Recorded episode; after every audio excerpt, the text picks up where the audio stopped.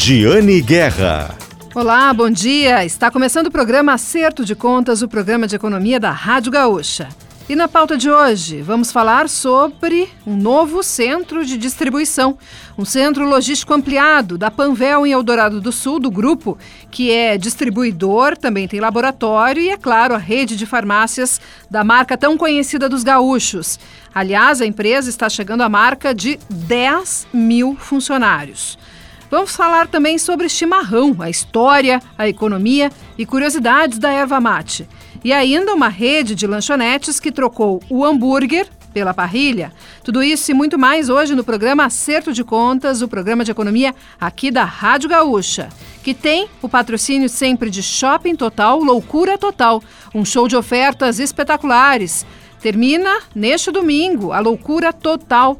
E, aliás, o Shopping Total instalou no estacionamento um parquinho de diversões, o que já está ajudando no fluxo de consumidores para garantir um bom resultado na liquidação deste mês. Loucura total.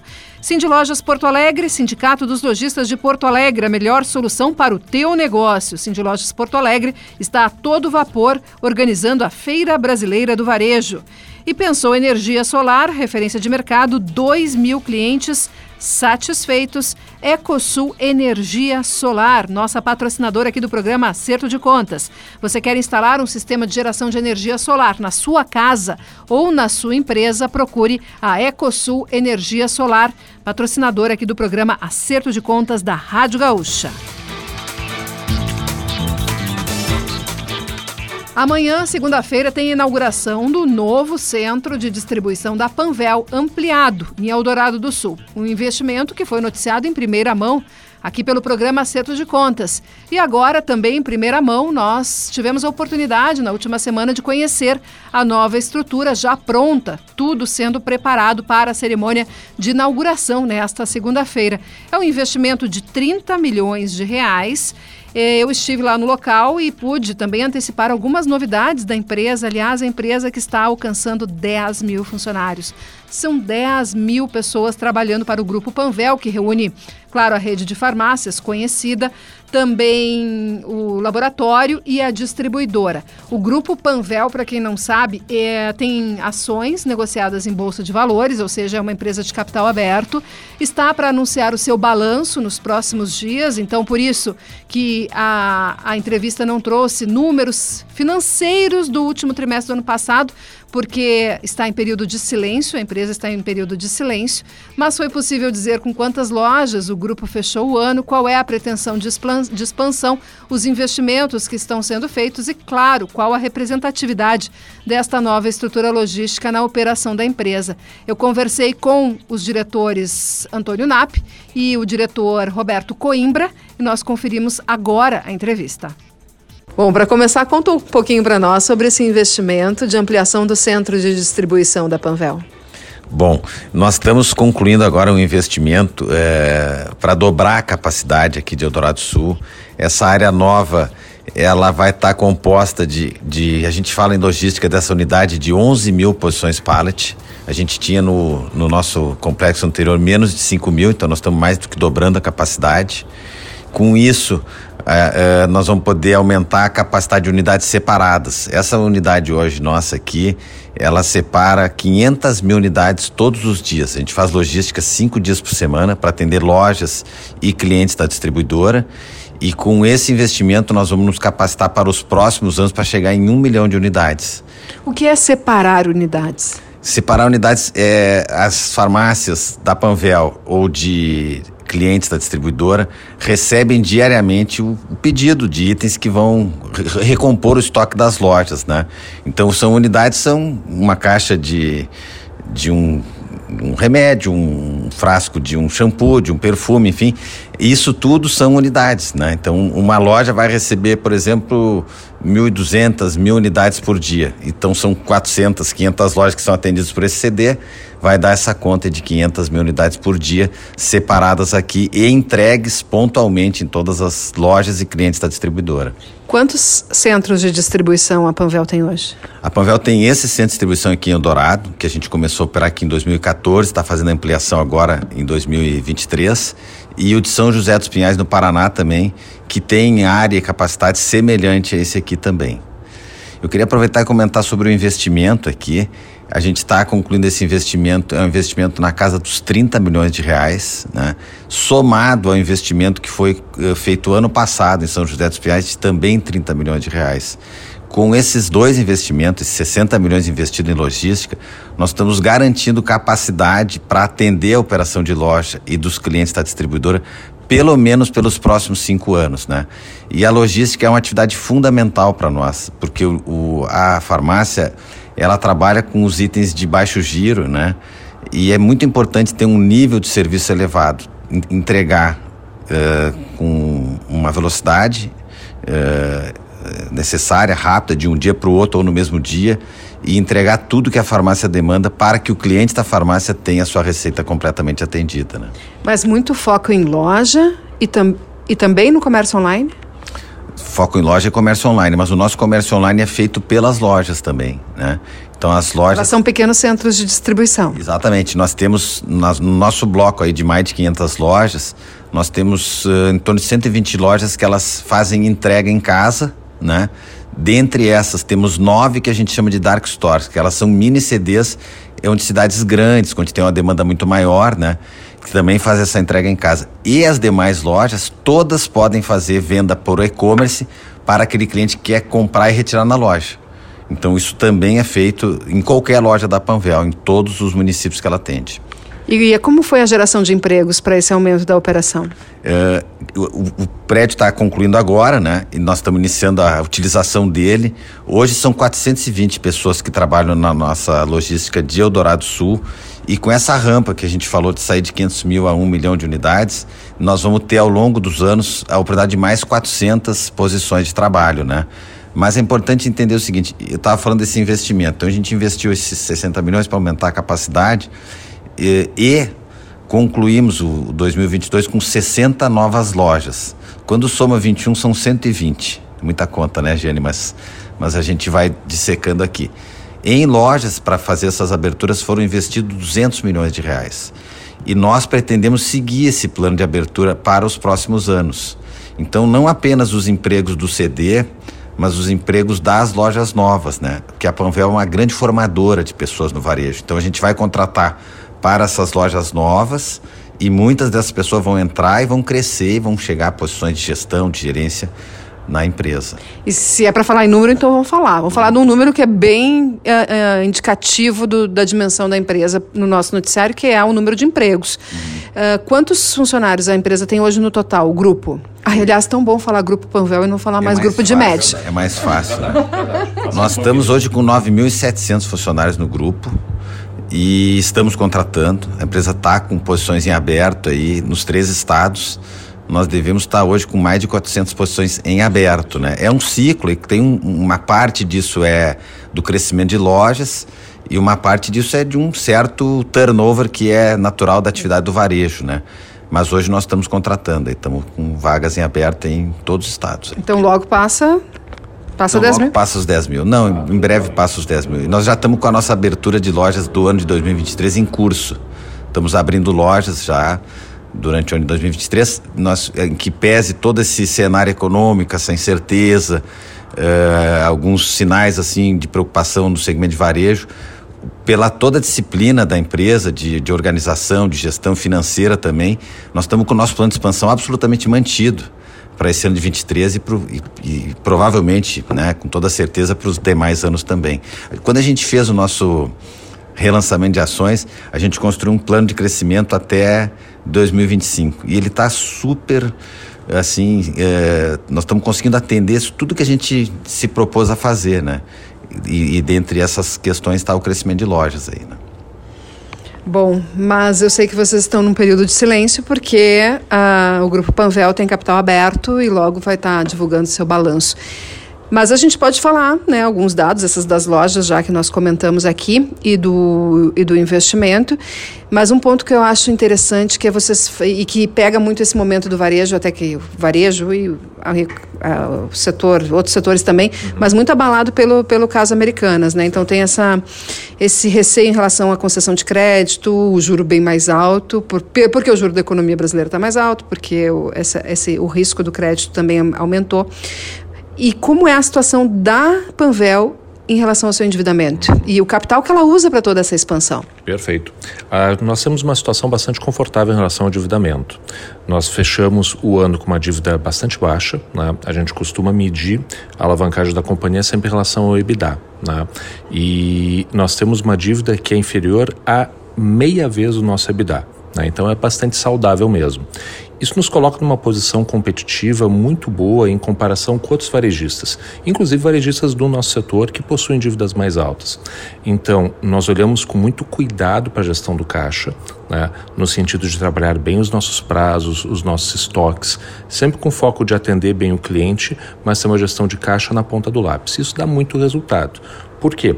Quando a gente fala de expansão no varejo, o Coimbra comentou que a manutenção do nosso ritmo de expansão, para cada loja que nós abrimos, né, nós temos um investimento médio de um milhão de reais, né, que é o que a gente chama de CAPEX, né, que é aquilo ali. A gente montou a loja, botou a prateleira, botou o computador. Na média tem lojas mais caras, tem lojas mais baratas, mas na média a gente investe um milhão de reais. Além desse investimento, nós temos investimento no estoque das lojas.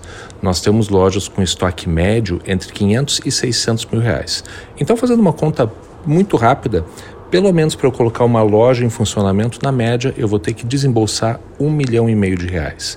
Então, esse é o investimento que a gente tem que manter se nós queremos né, ter um ritmo entre 50 e 60 lojas. Né? Além disso, a gente tem toda a preocupação na manutenção das lojas que já existem. Isso é uma coisa muito importante em varejo. Expansão é fundamental, sim, uma expansão mal feita faz com que o seu negócio no longo prazo vá perder dinheiro e possa ter problemas sérios. Então a gente está muito focado em abrir boas lojas em bons pontos que tenham uma rampa de resultado de venda rápida. Porém, se você descuidar do seu legado, da sua base de lojas, você também não vai conseguir dar resultado, porque você já tem consumidores acostumados aí nas suas lojas, você já tem pontos consagrados, que você não tem opção como varejista de não fazer uma manutenção, não fazer uma reforma, não aproveitar uma oportunidade né, e ampliar a área de boas lojas. Então, quando a gente olha mais esse investimento, ele também é muito relevante. Então, quando a gente fala em varejo, a gente sempre vai estar falando de futuro, de expansão, mas nós nunca podemos esquecer o passado. Tem muitas histórias de varejos de N setores que, ao deixar de olhar o seu legado, acabaram condenando seu negócio no futuro também.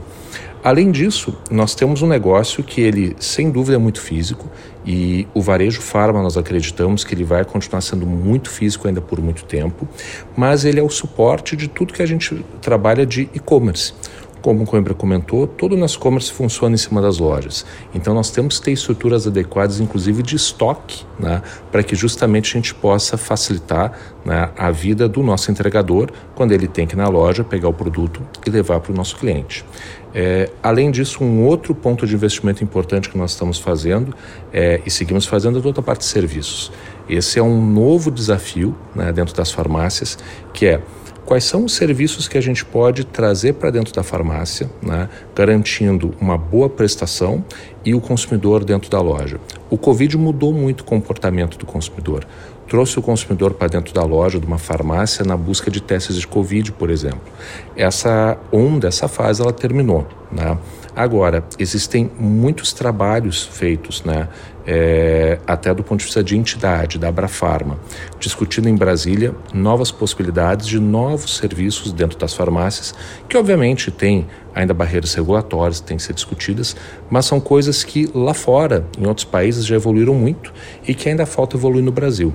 Então a gente está olhando tudo isso com bastante carinho e a gente está focado no nosso investimento em todas essas frentes. E a expansão das lojas, é, o foco será em qual estado? Dos três estados do Sul, Rio Grande do Sul, Santa Catarina, Paraná. Ainda temos expansão para ser feita em São Paulo capital, mas a partir desse ano e para frente, proporcionalmente, nós começaremos a abrir mais lojas no Paraná e Santa Catarina do que em relação ao Rio Grande do Sul. Mas os três estados vão continuar recebendo lojas. Quando a gente olha o nosso mercado, Jane, ele segue sendo um mercado fragmentado. Existe muita oportunidade nos três estados da região sul, inclusive no interior dos estados. Nós já somos fortes nas capitais e mesmo assim a gente ainda tem espaço para expandir. Quando a gente olha market share, especialmente em Santa Catarina e no Paraná, e compara com o market share que nós já temos no Rio Grande do Sul, fica muito claro o espaço que a gente tem nesses estados. Então, nós somos. Esse dado está sob sigilo ainda? É, esses dados a gente pode divulgar os do IQIV até o terceiro trimestre, mas a gente divulga daí os novos agora. Então, me conta do terceiro trimestre, qual é a fatia de mercado aqui no Rio Grande do Sul e nos outros estados do Sul que a Panvel tem? Hoje no... Tinha, né, no terceiro tinha, trimestre, por favor, aumentou, só para esclarecer. Aumentou um pouquinho agora, né? Mas no terceiro trimestre nós tínhamos mais de 20% do mercado apenas do Rio Grande do Sul, para ser mais exato 21,2, se eu não me engano. Depois a gente pode passar o número certinho. E quando a gente olha Santa Catarina e Paraná em cada um desses mercados, nosso market share é de aproximadamente 6% tá, em cada um. É seis e alguma coisa em um estado, seis alguma coisa no outro. Então, só olhando os números muito básicos, né, dá para ver que existe muito espaço nos outros estados para a gente crescer. Quantas e... lojas tem hoje? Hoje nós temos 557 lojas, né? é, é, o que nós fechamos em dezembro, a quantidade de lojas, e a gente está mantendo o nosso plano de expansão entre 50 e 60 lojas por ano. Acabamos de abrir 60 lojas, né? como o Coimbra comentou, nos últimos dois anos foram 120 lojas abertas. Então a gente mudou realmente o nosso ritmo de expansão e está tendo bastante sucesso. Esses, então, o diretor de operações Roberto Coimbra e o diretor de finanças Antônio Nap, da, do Grupo Panvel, que então está inaugurando nesta semana o seu centro de distribuição ampliado e o programa Acerto de Contas teve a oportunidade de conhecer em primeira mão. Agora nós vamos para o intervalo, nós voltamos daqui a pouquinho com mais informações de economia aqui na Rádio Gaúcha, mais notícias de negócios e as curiosidades, a história do chimarrão da erva mate. Aliás, uma entrevista que eu gravei lá na Expo Direto em Não Me Toque, uma entrevista bem interessante para quem quiser conferir, porque eu fiz as perguntas que eu sempre quis fazer sobre o chimarrão e eu imagino que sejam dúvidas de vocês também. Muito obrigada por continuarem conosco aqui no programa Acerto de Contas, programa de economia que tem o patrocínio de Shopping Total, Loucura Total, um show de ofertas espetaculares de 9 a 12 de março, ou seja, termina hoje a liquidação do Shopping Total. Cindy Lojas Porto Alegre, a melhor solução para o teu negócio e pensou energia solar, referência de mercado, 2 mil clientes satisfeitos, EcoSul Energia energia solar. Eu volto daqui a pouquinho. Fiquem conosco.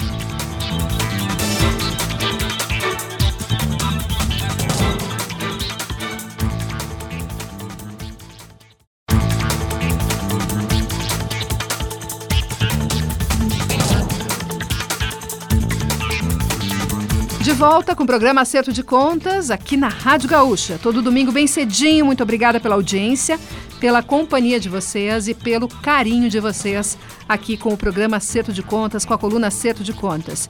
O programa tem o patrocínio de Shopping Total, Cindy Lojas Porto Alegre e Ecosul Energia Solar. Vamos falar sobre chimarrão? Quem não está tomando um chimarrão aí agora, ouvindo o programa Acerto de Contas?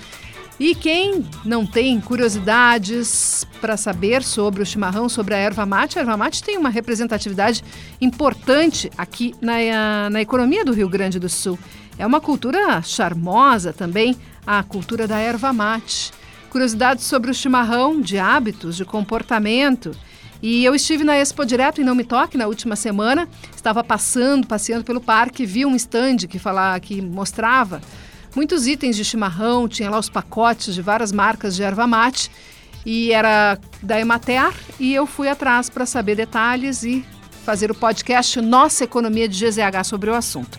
E eu entrevistei o coordenador do Programa Gaúcho para Qualidade e Valorização da Erva Mate, e o Vandro Barreto de Melo. Vamos ouvir a entrevista? Estou aqui na Expo Direto, em Não Me Toque, e tem muita coisa diferente por aqui. E não é só para o pessoal do agronegócio, não. Tem muita curiosidade. O podcast Nossa Economia tem o objetivo também sempre de trazer informações da economia e explicar bem direitinho para o nosso público. E por isso, hoje, o podcast Nossa Economia vai falar sobre erva mate para leigos. Tudo que você gostaria de saber e nunca teve para quem perguntar sobre a erva mate, tão tradicional aqui no Rio Grande do Sul. Serão as minhas perguntas hoje para Ilvandro Barreto de Melo, coordenador técnico do Programa Gaúcho para a Qualidade e Valorização da Erva Mate. Eu estou aqui tomando chimarrão e a nossa conversa começa agora. Tudo bem, coordenador? Olá, tudo bem? Bom dia a todos. Bom, para começar, a erva mate é para leigos, tá? Então eu vou perguntar até algumas coisinhas que eu sei e outras coisas que eu não sei. A erva mate é uma planta. A erva mate é uma planta. É, essa planta é, tem a sua distribuição natural em 540 é, mil quilômetros quadrados apenas, compreendendo os territórios do Paraguai, da Argentina e do Brasil. Em resumo, a distribuição natural da erva mate só existe nesses três países: Brasil, Argentina e Paraguai. E quem é que produz mais? A maior produção da, da erva mate hoje, em termos de produção de folha, ela é a Argentina, o Brasil em segundo lugar e o Paraguai é em terceiro.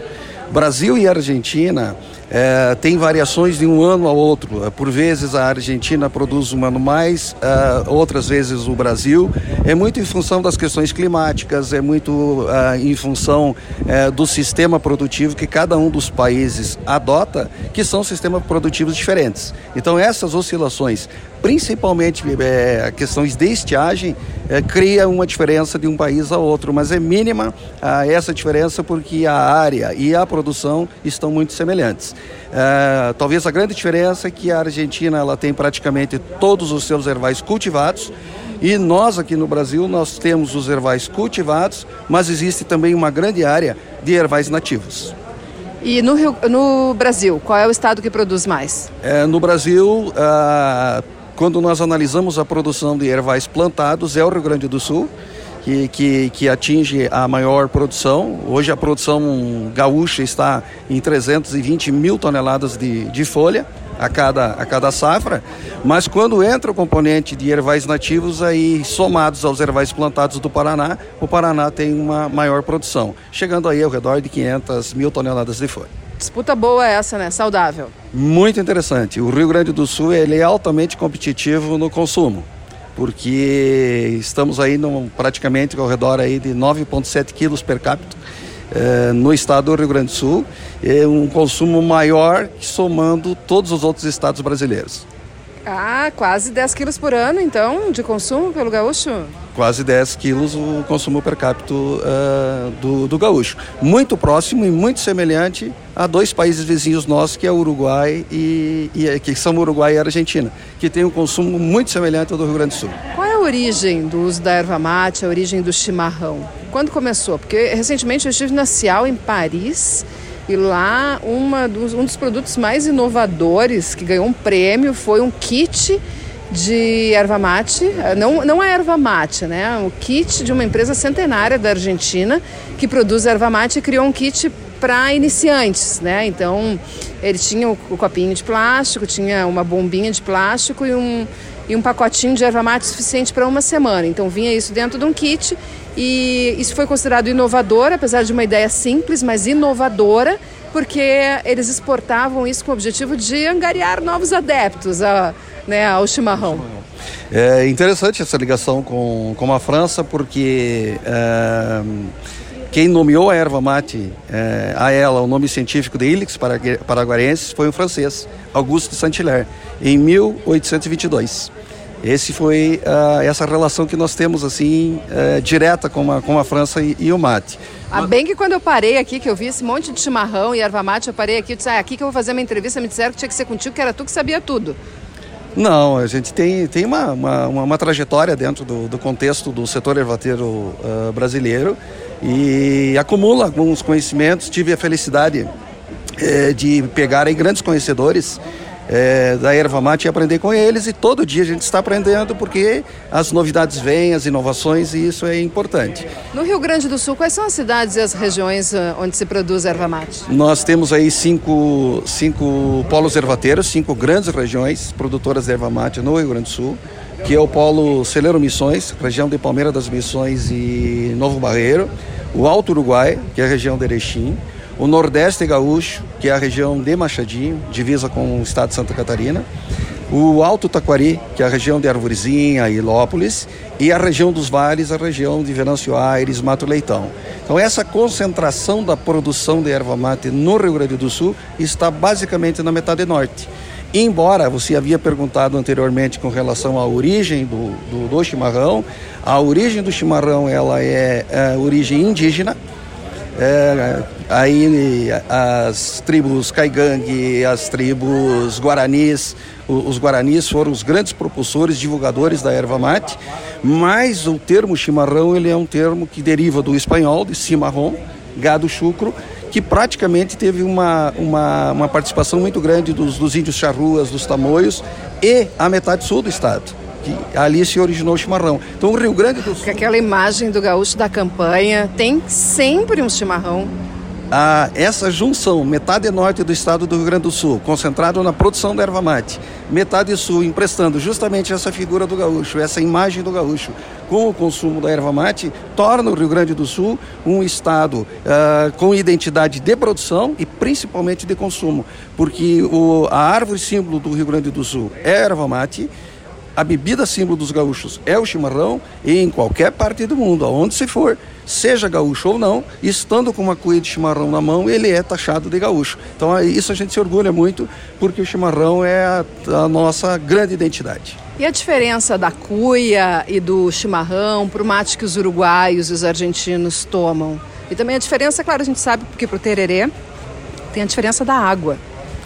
É, basicamente a planta é a mesma. A, a planta é Ilix paraguariense, essa é nominada por Saint-Hilaire. É, ela tem um processo de produção igual, falamos em produção de campo igual, tanto para o tererê quanto para o chimarrão nosso da erva mate verde, quanto para o chimarrão de erva mate envelhecida dos, dos, dos castelhanos. Mas o que, que, que é o grande diferencial? É o processamento. Então a matéria-prima é a mesma. A primeira etapa de fabricação, que é o processo de secagem, que é o processo de, de re, redução da água das folhas, ou seja, a desidratação da folha, ela é igual para qualquer produto de erva mate. A partir desse processo de desidratação, ela começa a se diferenciar. Dali a gente produz o tererê, ali a gente produz o chamate, produz o chamate tostado, produz o chimarrão nosso, do brasileiro, que é de uma erva mate verde, a preferência das pessoas tomar uma erva mate verde, e chega no chimarrão do, do, dos uruguaios, que é uma erva mate diferente, é uma erva mate já envelhecida, é uma erva mate de uma coloração amarela, sem a, a adição de palitos, ou seja, chamada pura folha, aqui no que é forte que é forte justamente pelo processo que ela passou que ela passou nesse, nesse envelhecimento e essa quantidade de palito que nós usamos no Brasil, permitido até 30%, mas por uma questão mercadológica, as empresas trabalham, as marcas de erva mate com 18, 20%, é a aceitação do consumidor máxima de palito, ela é diferente do mate uruguaio, porque o mate uruguaio ele é praticamente de pura folha. Então... Meu irmão teve agora em Punta del Este e ele foi trazer erva mate, disseram, entregaram para ele, ah, tem que levar essa que é a melhor, apesar de ser brasileira. E ele me trouxe uma erva mate brasileira lá de Punta del Este. Perfeitamente, porque o Uruguai, é, como conversamos antes, citamos os três países onde ocorre a produção da erva mate. Brasil, Argentina e Paraguai. O Uruguai está fora desse contexto de produção, mas ele tem um consumo igual ao consumo do Rio Grande do Sul. Então essa proximidade é muito importante. Revolução Farroupilha tem muito disso. O que, que a Revolução da Farroupilha interferiu no aspecto da erva mate? É, no momento dos combates, a erva mate, na época, por volta de 1835, 1845, que foi esse período da Revolução Farroupilha, a erva mate era um dos grandes valores econômicos do estado do Rio Grande do Sul. O Rio Grande do Sul utilizava a erva mate por troca por armas, por cavalos, por remédios com, com os países do Prata, Uruguai e Argentina. Como esse negócio era vantajoso para o Rio Grande do Sul, na época foi investido muito na industrialização. Então não é por nada hoje que a maior quantidade de indústrias estão situadas no Rio Grande do Sul. Então, eh, foi estimulada a industrialização da erva mate para fazer uh, recurso financeiro para comprar armas, cavalos, remédios durante a Revolução Farroupilha. Com isso, se manteve o hábito de consumo tanto na Argentina quanto no, no Uruguai Com isso, possibilitou que aqui nos tornássemos, além de grandes fabricantes, grande exportador de erva mate. Porque da, do valor total brasileiro de erva mate exportada, o Rio Grande do Sul está na casa dos 80% da, da exportação da erva mate brasileira, que hoje está ao redor aí de 50, 45, 50 mil toneladas de erva mate exportadas por ano. 80% desse valor é com origem no Rio Grande do Sul. E para ti, quais são as regras mais básicas da roda do chimarrão? É, basicamente é, é, aquele ritual. O chimarrão ele é um ritual. E, e nós compreendemos muito que hoje é, parte desse ritual ele está sendo deixado de lado muito em função da velocidade da vida. E ela permite que às vezes, é, eu que sou apaixonado pelo ritual do, do, do chimarrão, por vezes eu passo etapa. E eu cruzo etapas. E um dos primeiros rituais do chimarrão que eu hoje não estou respeitando em função dessa velocidade é quando for cevar o mate, colocar uma água de preferência fria ou no máximo uma água morna e esperar ao redor de 3 a 4 minutos para que essa água em contato com a erva mate acentue o mate. E a partir dali fazer o, o processo de o processo de dissolver o mate. Completa com água e sorve o restante da infusão é, é, um, é um fato importante porque ele dá um, um contexto diferencial ao chimarrão. Respeitar a, a roda do mate é fundamental. O, o, ronco da cuia ele é fundamental, ele é tradicional quando você chega ao final do mate. É, o agradecer o chimarrão quando não se quer mais tomar a bebida. Então são, são valores é, que nos permite hoje criar uma rotina tão interessante, mas esquecendo um pouco do ritual. É, eu fui tomar meu primeiro chimarrão quando eu tinha 14 anos, porque na época criança não tomava chimarrão, tomava o chamado mate doce, quando muito mate doce. Ai, socorro! E o que que aconteceu com isso? Aconteceu que hoje, felizmente, em função é, dessas mudanças que, que existem na sociedade, as crianças já nascem e já estão em contato com, com o chimarrão, o bico é mergulhado na infusão do chimarrão, o bico é colocado na erva mate. Então mudou isso e mudou com certeza para melhor. Pois é, agora na pandemia muita gente aderiu ao, ao chimarrão individual, tá? Eu admito que também tô, tô, tô, tô tomando praticamente sempre é chimarrão individual ou só com o meu marido.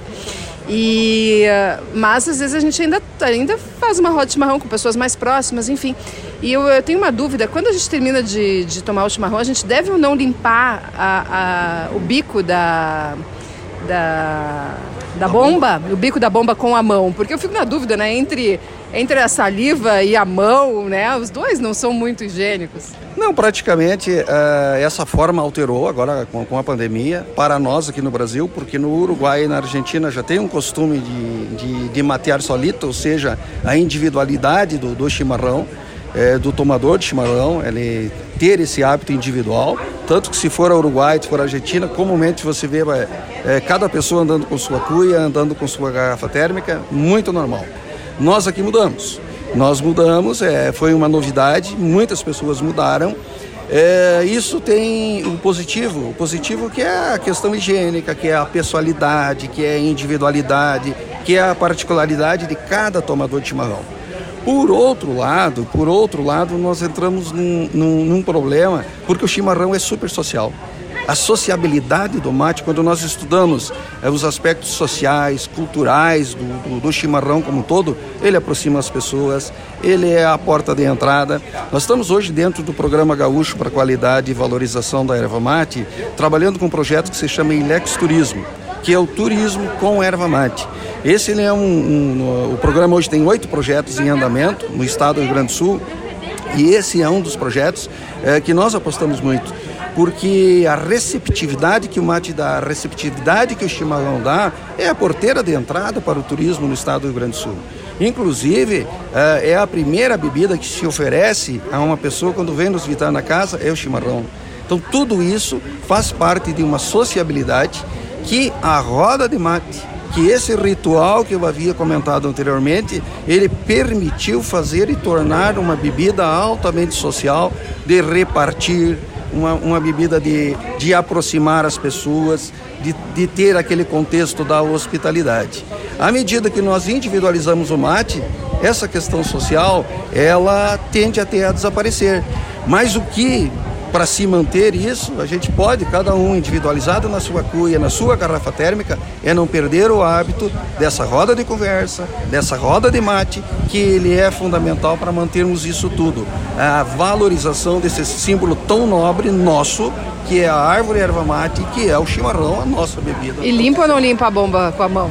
Ah, particularmente eu não vejo necessidade. Eu não vejo necessidade e geralmente quando nós tomamos o chimarrão é com pessoas conhecidas, pessoas que estão próximas, que a gente vai. Eh, nós não temos assim cientificamente, não temos cientificamente nenhum fato de conhecimento que o chimarrão tenha provocado ah, alguma forma de transmissão eh, de, de, de, de qualquer doença, alguma outra pessoa.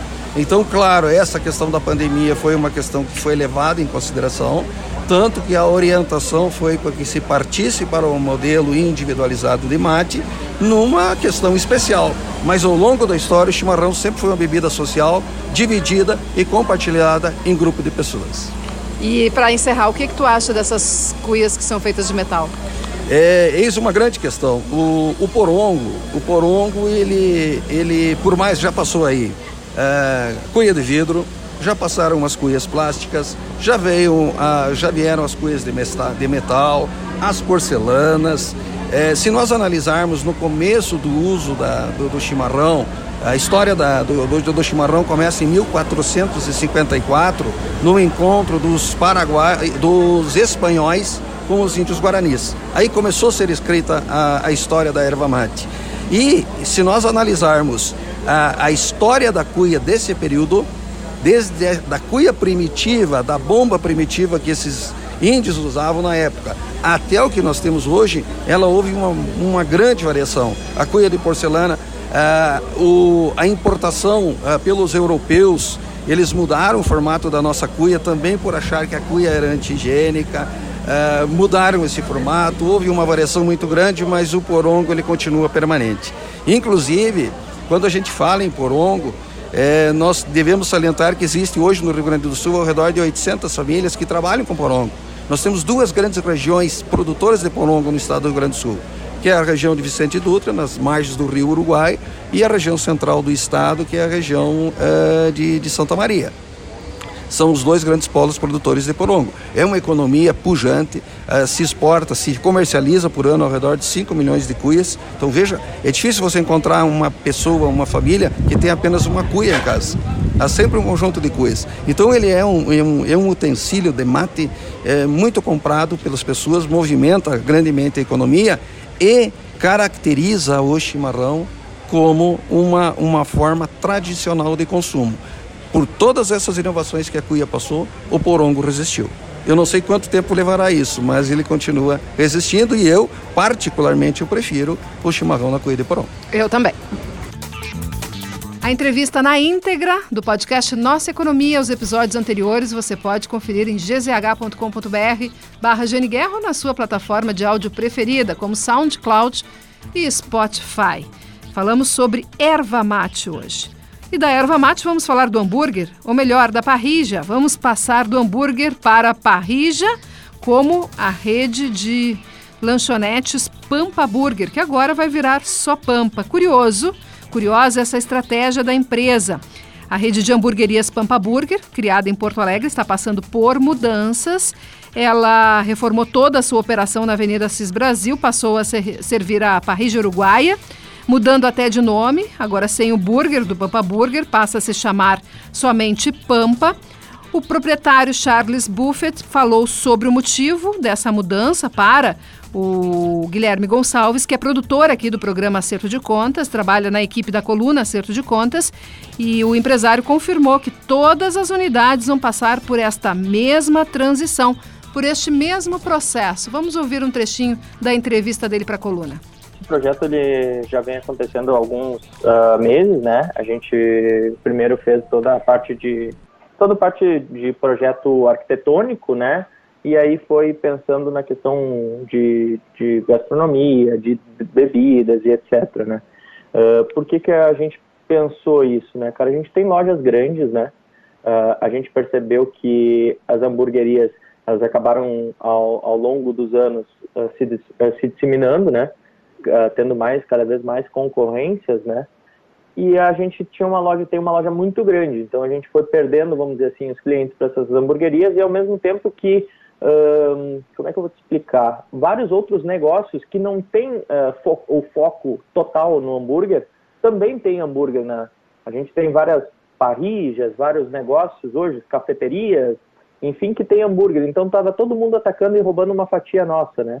E a gente percebeu que, é, que, é, que esse era o momento de nós fazermos o inverso, nós tentarmos tirar a fatia dos outros também, né? E como a gente tem uma loja grande, uma estrutura grande, uh, essa foi a intenção, foi isso que nos motivou a fazer essa mudança. A gente está desde junho já uh, uh, idealizando isso, né? Mas a gente finalizou em, a gente está em, a gente está num processo de soft open desde janeiro, 10 de janeiro, a gente já está com a, com a loja aberta, funcionando né, nessa, nesse formato. A gente também no Soft Open, testando produtos. Como a gente já tem uma. A loja já existia, né? Então tem todos os clientes que nos conheciam. A gente não pode simplesmente pegar e resetar toda a história nossa, perder todo o, o que a gente tem, né? Para fazer uma mudança uh, drástica, assim, né? Então a gente está tá testando o que, que vai funcionar, o que, que não vai funcionar, né? Vendo o que, que o cliente agrada, uh, testando nosso, nossa equipe, né? Cara, uh, a, a, Ipiranga, assim, a gente está, como a gente está fazendo os testes, né? Para nós tudo também é novidade, mas a princípio a gente tem ideia que mais para o final de ano a gente já consiga ter ela em operação, ou começo do ano que vem. Vamos ver como, como vai andar as coisas. A gente vai ver como a loja lá se comporta, até questão estrutural, né? Eh, de, de, de, projetos e tudo, ver se a gente pode, de repente, até melhorar o que já foi feito lá. Né? Mas a ideia é que a Ipiranga faça isso no final do, do ano, começo do ano que vem, seja essa, essa mudança. As outras lojas, cara, uh, elas não vão, a princípio, não vão ter essa mudança, tá? Porque são lojas menores e aí a gente vai continuar com o formato uh, mais focado no hambúrguer, né? Assim, as lojas com maior estrutura a gente pretende ampliar essas mudanças, né, fazer essas mudanças com cardápio, com bebidas, e as lojas menores ter um cardápio mais enxuto daí, porque a estrutura, né, física é menor. É, a, a ideia, como eu falei, ali, lojas com menor estrutura, né, uh, a gente tem as alaminutas, né, vamos dizer assim, alguns pratos, mas a, ainda o forte é o, o burger, né, nas, nessas lojas. Aliás, em todas as lojas ainda o forte é o burger, né, mas nessas lojas a gente tem um complemento de pratos, né? Porque mas a ideia é, principalmente a loja da Cidade Baixa e a loja do Bourbon, que são lojas menores, manterem esse nome Pampa Burger. E as outras lojas com maior estruturas e futuras que possam vir, que tenham maior estrutura, a gente usar o nome só Pampa, foi justamente para mostrar que a gente não ficou focado no burger, né? E que a gente ampliou toda essa a, a questão do, do, do, do, ramo da gastronomia, assim, né, do, do cardápio, etc. Hoje são quatro unidades, a gente tem deliveries, né, que atuam uh, também, então, assim, a gente tem quatro unidades que são Cidade Baixa, Bourbon Ipiranga, Vicente da Fontoura com a Ipiranga e Assis Brasil, e aí a gente tem duas unidades de delivery, que uma atende essa região da Ipiranga e a outra atende a região da Assis Brasil.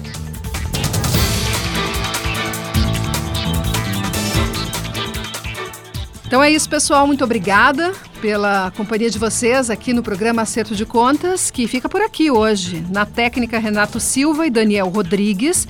Na edição de áudio, Douglas Weber. Na produção, Daniel Gilsani e Guilherme Gonçalves. O patrocínio sempre é de Shopping Total. Está terminando hoje a liquidação Loucura Total, um show de ofertas espetaculares. E tem um parquinho infantil que foi instalado no estacionamento do Shopping Total para quem quiser conferir, quem quiser passear e levar as crianças para curtir um parquinho de diversões neste domingo e aproveitar para fazer compras na liquidação Loucura Total do Shopping Total. Cindy Lojas Porto Alegre, Sindicato dos Lojistas de Porto Alegre, a melhor solução para o teu negócio. E pensou energia solar, referência de mercado, 2 mil clientes atendidos. Ecosul Energia Solar são os patrocinadores do programa Acerto de Contas, que então fica por aqui. Um ótimo domingo a todos, até semana que vem e comportem-se.